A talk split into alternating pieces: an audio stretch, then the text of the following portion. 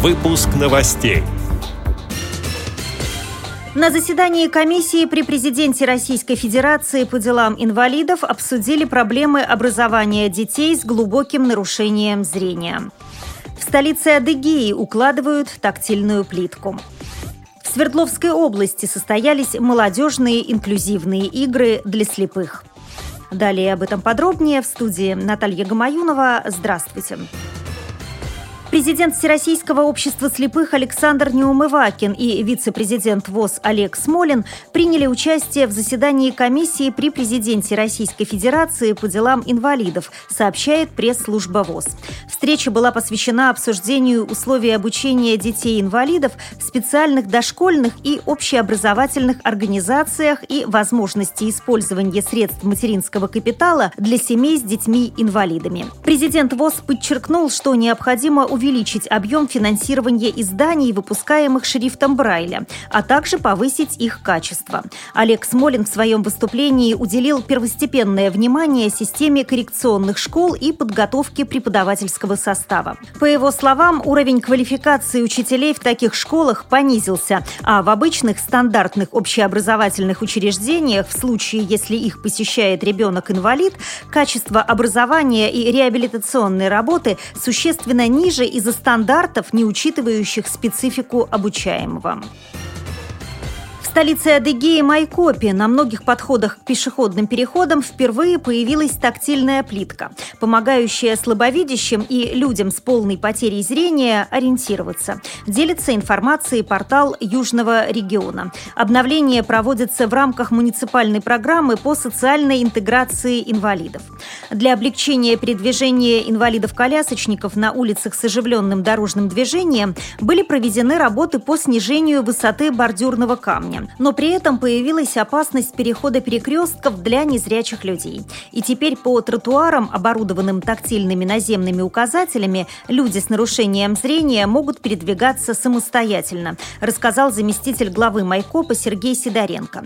В администрации также уточнили, что уложить тактильную плитку планируется на 14 перекрестках, вблизи всех социально значимых объектов и в районах компактного проживания инвалидов по зрению. Свердловской области в детском лагере Таватуй состоялись молодежные инклюзивные игры для слепых и слабовидящих ребят. Организаторы социальное движение «Белая трость» совместно с Министерством образования области, Свердловской специальной библиотекой для слепых и местным дворцом молодежи. Прошедшее мероприятие – один из этапов большого проекта, рассчитанного на весь учебный год, говорит президент социального движения «Белая трость» Олег Колпащиков.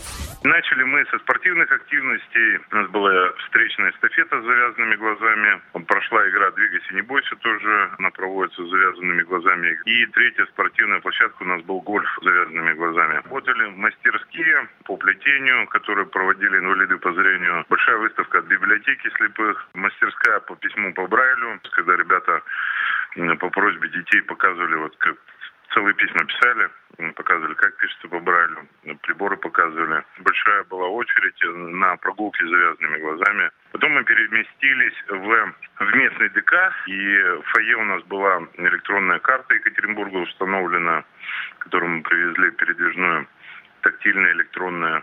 Ребята смогли с ней познакомиться. В ДК мы презентовали проект «Паруса духа», наше кругосветное путешествие с участием инвалидов. А, показали свежие фото-видео-материалы с турецкого этапа, с крымского этапа. Познакомились с командой и завершал э, мероприятие, концерт э, группы «Акварель». Напомню, открытие проекта «Молодежные инклюзивные игры. Новое поколение» состоялось в мае 2014 года. В мероприятии тогда приняли участие более 200 детей и подростков. В планах социального движения «Белая трость» провести подобные игры в каждом из шести управленческих округов Свердловской области. С этими и другими новостями вы можете познакомиться на сайте Радио ВОЗ. Мы будем рады рассказать о событиях в вашем регионе. Пишите нам по адресу новости собака ру. Всего доброго и до встречи!